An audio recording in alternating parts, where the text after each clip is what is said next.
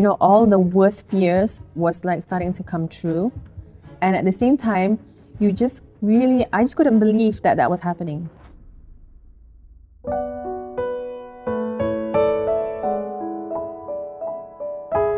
嗨，大家好吗？欢迎收听黑天鹅。今天要给大家讲的这起案件，发生在一个再平凡不过的日常夜晚。一个女子跟亲友聚会后，到地下停车场取车，却再也没有回来。几天后，他几乎全毁的遗体在一个沟渠被发现。这个突如其来的凶案，一时之间占据了所有媒体版面，举国震惊，人人惶恐。随后，一名邻居眼里的好爸爸因涉嫌重大被逮捕，众人纷纷表示：是不是抓错人了？此案案情的发展出乎意料。凶手残忍的程度，至今仍然在亚洲人民心里留下了深深的印象。案件发生的地点位于马来西亚的首都吉隆坡，这座国际城市位处在马来西亚西岸，临近马六甲海峡，气候四季如夏，在东南亚的人文经济发展上具有相当大的影响力。目前，全球第二高的双栋大楼双峰塔也坐落于此。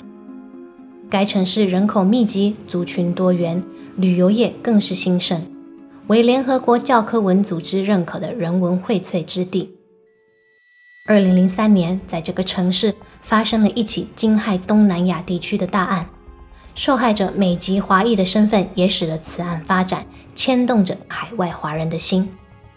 那么那年究竟发生了什么？一场欢送会怎么会真的成了最后的晚餐呢？让我们从二零零三年的六月一号说起。二零零三年六月一号，礼拜天，二十八岁的资料分析师 Kenny On Lay Ken 王丽娟搭机抵达了家乡马来西亚。一下飞机，他就立刻赶往了医院探视不久前被宣布罹患癌症的父亲王美忠。从中学毕业后就到美国求学的他，前两年与来自新加坡的美籍华人 Brandon On 王一天结婚，并定居在加州的圣地亚哥。两人感情稳定，生活美满。才貌兼具的王丽娟更是前程似锦。前些日子，她接到妈妈巴利的电话，说爸爸病了。她立刻表示，她要回国帮忙照顾。即便妈妈劝阻，说家里还有妹妹呢，能一起面对，要她不用担心。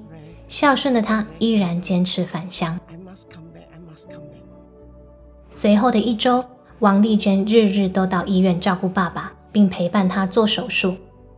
令大家都宽心的是，王爸爸的手术很成功，接下来只要好好的休养，很快就可以康复。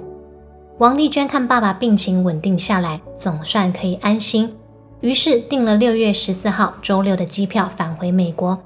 准备跟两个礼拜不见的丈夫团聚。启程前一晚，他请好友诺林组织了一个聚餐，想在出发前再跟亲友们好好的叙旧聊天，因为下一次回来又不知道是什么时候了。二零零三年六月十三号晚间，王丽娟驾车载着妈妈前往梦莎购物中心聚餐。梦莎购物中心位处于吉隆坡的高级住宅区。很多的高档餐厅都在那里开设，深受商务以及外籍人士的青睐。那天，王丽娟跟妈妈抵达的稍微晚了一点。他们在地下停车场停好车后，两人赶忙着要搭电梯上楼。走到半路，王丽娟突然想到：“哎呀，停车券忘在车上没有拿。”本来要掉头回去，但想说已经迟到了，等会儿吃完饭再拿也可以的吧。所以，他跟妈妈还是先上楼跟朋友们见面。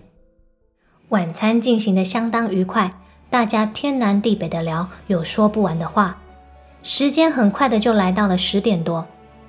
王丽娟注意到妈妈有点倦容，于是就跟朋友们说，她先送妈妈和妹妹到车子那边，让他们先回家，自己等会儿就回来，可以再搭好友诺琳的车去续托见其他的朋友。在场的人们表示当然好，会等他回来再出发。语毕，王丽娟便带着妈妈和妹妹下楼。正当他们在柜员机前排队缴费时，王丽娟想起了停车券还落在车子里，知道妈妈的脚不舒服，她便跟妈妈还有妹妹说：“你们在这里等我，我去拿停车券，马上回来。”话才刚说完，他一溜烟就跑掉了。妈妈跟妹妹两人就在原地等了二十分钟，越等越觉得奇怪，停车位并没有很远。再怎么样，这时候人应该要回来了。妹妹开始拨打姐姐的手机，但频频被转入语音信箱。这下他们真的着急了，于是决定直接前往停车位找人。到了车位，他们更是慌张。车呢？车位是空的，也不见王丽娟的踪影。妈妈跟妹妹急忙回到了餐厅，问问还在的朋友们有没有人知道发生什么事。但所有人也是被问得很糊涂，他们没有接到任何关于王丽娟有急事要先走的消息。一行人立刻冲向停车场的警卫室求助，将这件事告诉了里头的值班人员，并要求查看监视器的画面。可警卫却说要过了午夜才能调阅前一天监视器的内容，这可把所有人给急死。什么东西还要等到过午夜？一群人软磨硬泡，好不容易让警卫同意给看了监视器。此时已经接近半夜十二点。众人翻阅着录影带，过不了多久，便看到了骇人的一幕。时间戳显示在十点五十分时，一台跟王家车辆一模一样的宝腾汽车冲破了围栏，高速驶离了停车场。模糊的画面中，可以看到驾驶车子的是一个男人，而一个女人蜷缩在旁。惊觉女儿可能遭到绑架的王妈妈火速报了警。即使夜幕已深。亲友们还是各自驾着车到吉隆坡的街上四处寻找王丽娟，大家不停地找，一直到了凌晨四点，无功而返。随着黄金七十二小时过去，王家人依然没有女儿的消息，焦急万分的他们只好转向媒体和马来西亚华人工会寻求协助。王爸爸甚至悬赏一万令吉，只求绑架女儿的人能将她平安释放。但在王丽娟失踪的第四天，六月十七号，一名工人报案，在吉隆坡外围的沟渠里发现了一具已被烧至碳化的遗体。马来西亚皇家警察赶到现场勘验，在三尺深的洞里，看见受害者被两个灌满水泥的轮胎压着，下半身已经全毁，受害者的双手被布条捆绑在胸前，颈部也有布料残留。但因为遗体严重毁损，警方一时半刻无法确认受害者的身份。这个焦炭化遗体的照片也在数个小时内登上了各大报纸的头版。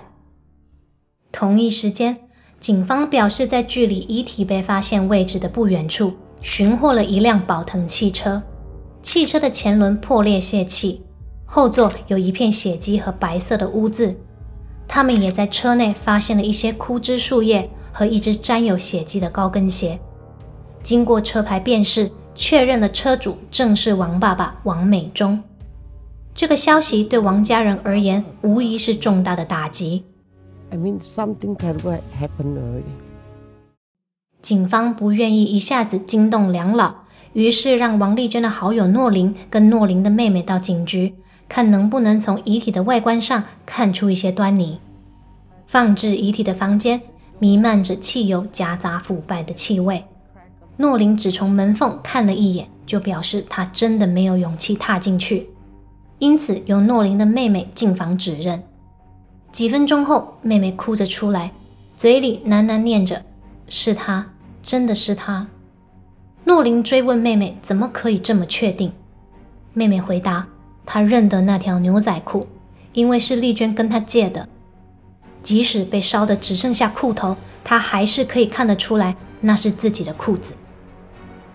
王丽娟的丈夫闻讯也搭机赶抵吉隆坡，由他带回的牙医记录合并汽车后座发现的血迹，警方确认了遗体的身份，就是失踪多日的王丽娟。尸检报告指出，受害者的致命伤为颈部的布条造成的窒息以及腹部的刀伤。遗体在离世以后才遭到焚烧。他生前曾被侵犯，在他的体内采集到的体液也与宝腾车内的污渍吻合，由此可知，当晚掳走他的绑匪极有可能就是杀害他的凶手。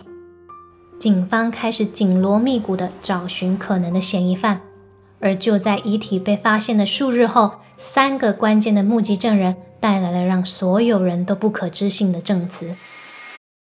六月十三号，也就是王丽娟失踪当晚，大约十一点十五分，便衣巡警 Ravi Chandran 拉维詹德兰在路边看见一辆宝腾汽车停了许久没有移动，便上前盘查。驾驶是一名戴着鸭舌帽的男子，旁边坐着一位华人女性。詹德兰问他们怎么这么晚还在这里，驾驶便供称他跟女友在商量一些家务事。詹德兰向两人表示要查看他们的身份证，两人也十分的配合，将证件交出。证件显示男子是一位马来人，叫 Ahmad Najib bin Aris 阿莫纳吉。女的则是华人 Only Can 王丽娟。在受盘查期间，副驾驶座位的女子频频做出双手合十，像是在求救的手势。但只要男子一看向她，她便立刻停止。詹德兰察觉有异，便要求女子下车。谁知道驾驶一听，猛踩油门就要跑。詹德兰见状，向轮胎开了枪，但那辆宝腾汽车扬长而去。骑着小摩托的詹德兰表示，就算他想追，也追不上，所以只能眼睁睁地看着车子消失在夜色里。而且他还没有记下他们的车牌，直到这几天在新闻报道上看见王丽娟的遗体被寻获，他才向警局缴交这两个人的身份证。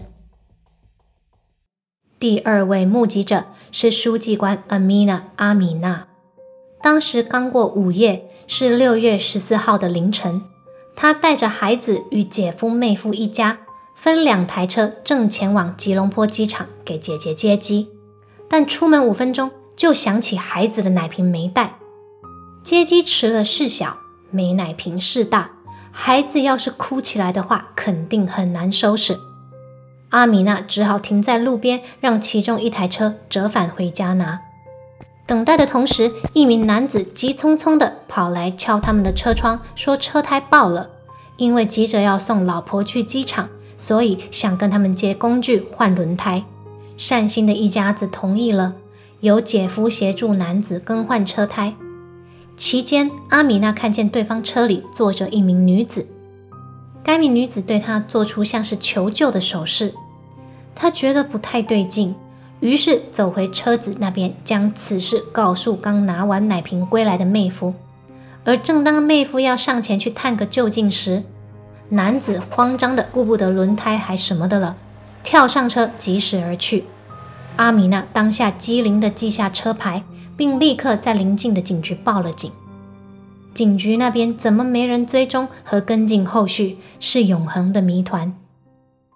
第三位目击者。是差点被误认为凶手的阿 z 赞阿奇赞，他会被警方盯上，是因为他售卖王丽娟手机的 SIM 卡。但手机 SIM 卡怎么会在他那儿呢？时间回到六月十四号凌晨一点多，阿奇赞在前往公司的路上停下车，与一个工地小姐走着走着，看到一台车里有一男一女，女生没穿衣服。阿奇赞好看，一直看呢。随后就被车内的男子察觉，男子急忙下车回到驾驶座，飞快地把车开走了。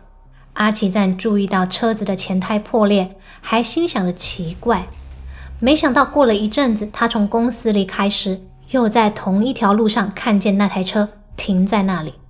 他再一次好奇地走过去看，这次车子里没人，倒是有一个手提包和行动电话。当下他便决定全部干走。这个阿呆自以为聪明的，先是用手机打电话给老婆，说今天捡到一只免费的手机，而后在前往槟城的路上，将手机和 SIM 卡转手，赚取了那微薄的利润。警方在案发后，当然立刻循着线索将阿奇赞逮回警局审问，不过也在真凶落网后排除了他的嫌疑。警方在巡警詹德兰上缴的身份证中。锁定了那名叫阿莫纳吉的男子，经查，他是机舱清洁公司的主管，为马航服务。可是他证件上和雇佣契约上的地址全是假的。锲而不舍的警员们辗转在婚姻系统里查到他与一名银行行员是夫妻关系。警方随即派人埋伏在阿莫纳吉妻子的住处。经过几日的观察，发现他不仅带着一名幼童，还怀着数个月的身孕。看到这，警员们不禁纳闷：这位嫌疑人再怎么说也已经是两个孩子的爸了，还做得出如此残暴的罪行吗？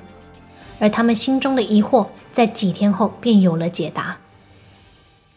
六月二十号凌晨四点左右，他们总算看到阿莫纳吉从一台出租车下来，走向了与妻子的住处。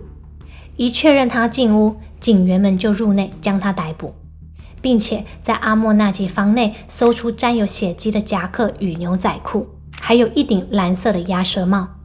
经过监视人员检验，衣物上的血迹属于受害者王丽娟，而她体内残留的精液也与阿莫纳吉的 DNA 相符。三位关键的目击证人随后也纷纷的指认，当晚看见的男子就是阿莫纳吉。这样人证物证兼具的情况下，在警局受审问的阿莫纳吉没过多久便松口坦诚犯行。隔天，六月二十一号，警方将阿莫纳吉带往地方法庭自白。阿莫纳吉的家属也在那一天为他找来了刚好是律师的邻居相助。阿莫纳吉对赶到的邻居说：“警方什么都知道了，他也已经向法官全盘托出，期望此举能够换来减刑。”邻居眼看客户这个情况大事不妙。于是决定求助当地的王牌辩护律师 Mohamed Hanif k a t r i Abdullah 哈尼夫，看还有没有转圜的余地。在羁押期间，阿莫纳吉带领警方去到多处现场重建犯案过程，包含梦莎购物中心的地下停车场，还有他弃置受害者的沟渠，把怎么下手绑架、怎么行凶得逞的细节都一一交代。阿莫纳吉表示，六月十三号那一晚，他在停车场看见受害者一个人在车子前座找东西。他心生歹念，上前一把将受害者推进车里，关上车门后，用刀子挟持他，并警告他，若是试图逃跑，就会对他不利。而且因为怕被人看见，停车费也顾不得付，就冲过了围栏离去。阿莫纳吉表示，他总共侵犯了受害者两次。最后，因为对方不断抵抗，他便用刀子刺向受害者的腹部。看着对方奄奄一息，慌乱的他不知道该怎么办，于是用布条捆绑受害者的手与颈部，并将其勒毙。后来看到路边沟渠刚好没有盖盖子，便决定把受害者留在沟渠里，丢入两个灌着水泥的轮胎，并用几个木板随便遮掩洞口后，便仓皇逃离现场。隔天再带着汽油和打火机回去，将遗体焚烧。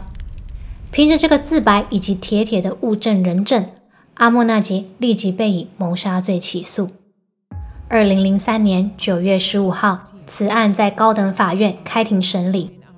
检方掌握了充沛的证据，还有凶手的自白，他们胸有成竹，预估庭审不用几天，凶手就会被定罪。孰料，有了王牌律师护驾的阿莫纳吉不一样了。在如何答辩的环节，他竟然回答他无罪，not guilty。在场的检察官下巴都要掉下来，都这种程度了，怎还能答无罪抗辩？但辩护律师哈尼夫早就有备而来，上场率先就对自白书的正当性提出了质疑，说阿莫纳吉是被屈打成招。并且在没有被告知法律权益的情况下，遭警方诱骗才做出的自白，因此该自白书不应被法庭采用。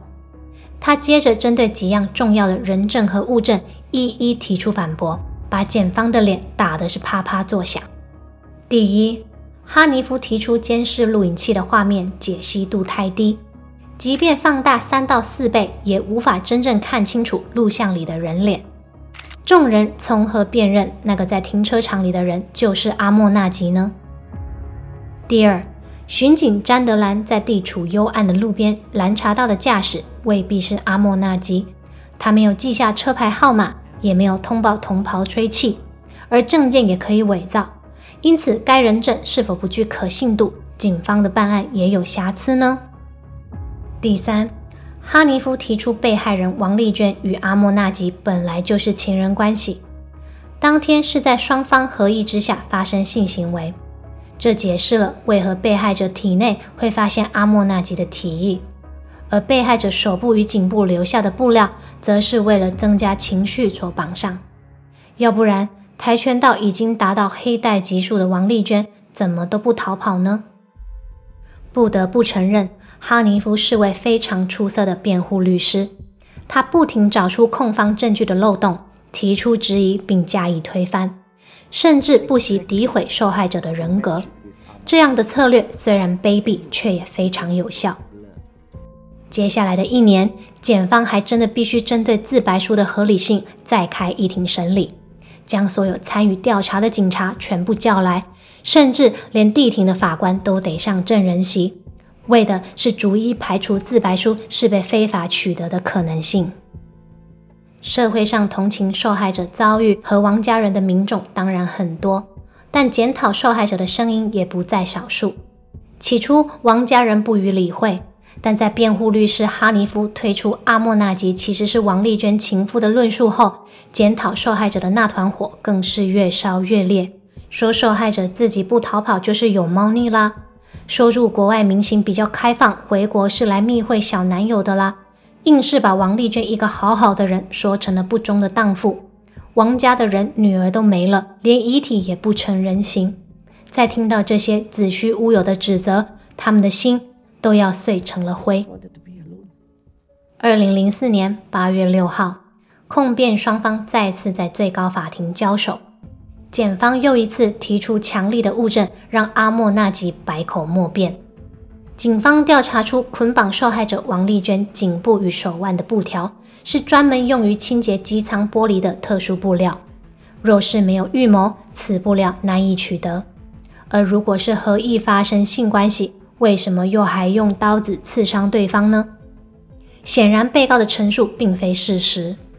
面对检方来势汹汹的攻势。阿莫纳吉选择沉默，甚至连宣誓都不愿意，拒绝上证人台接受审问。而他的这番举动，法院将其视为认罪。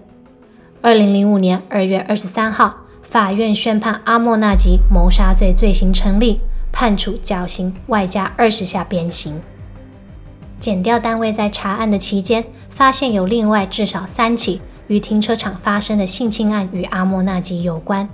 但那几位受害者经过这些年来已经结婚成家，他们表示不愿提出告诉和追究，因此这些案子未能浮出台面。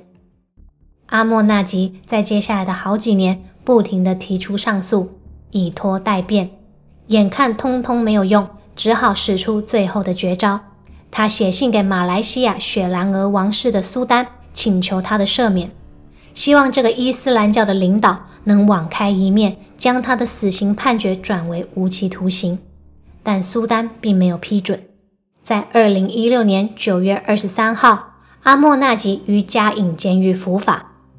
阿莫纳吉的母亲因为重病，无法到场见儿子最后一面，而她的遗孀和两个孩子也失去了丈夫，还有本该陪着自己长大的爸爸。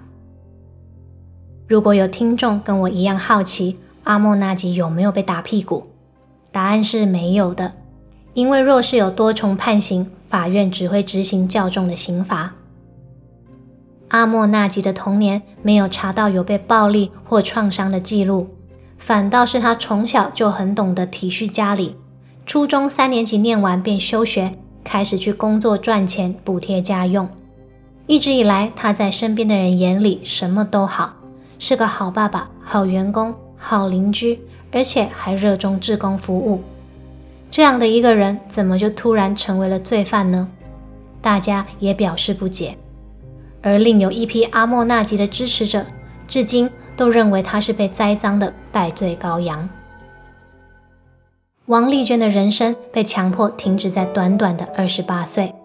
她遭遇的暴行，点出了社会安全网依然有需要加强改进的地方。例如，街灯盏数是否足够明亮？例如监视录影器的安装密度和品质是否够高。我们不能假设人人都是怀着恶意，但也不能忘记保护自己。安全不论性别，只要出门在外，我们都要时时小心，时时警惕。这期的节目到这边就结束了。如果您有什么想法，也欢迎在频道的下方留言，跟大家一起讨论。我们下期节目见，拜拜。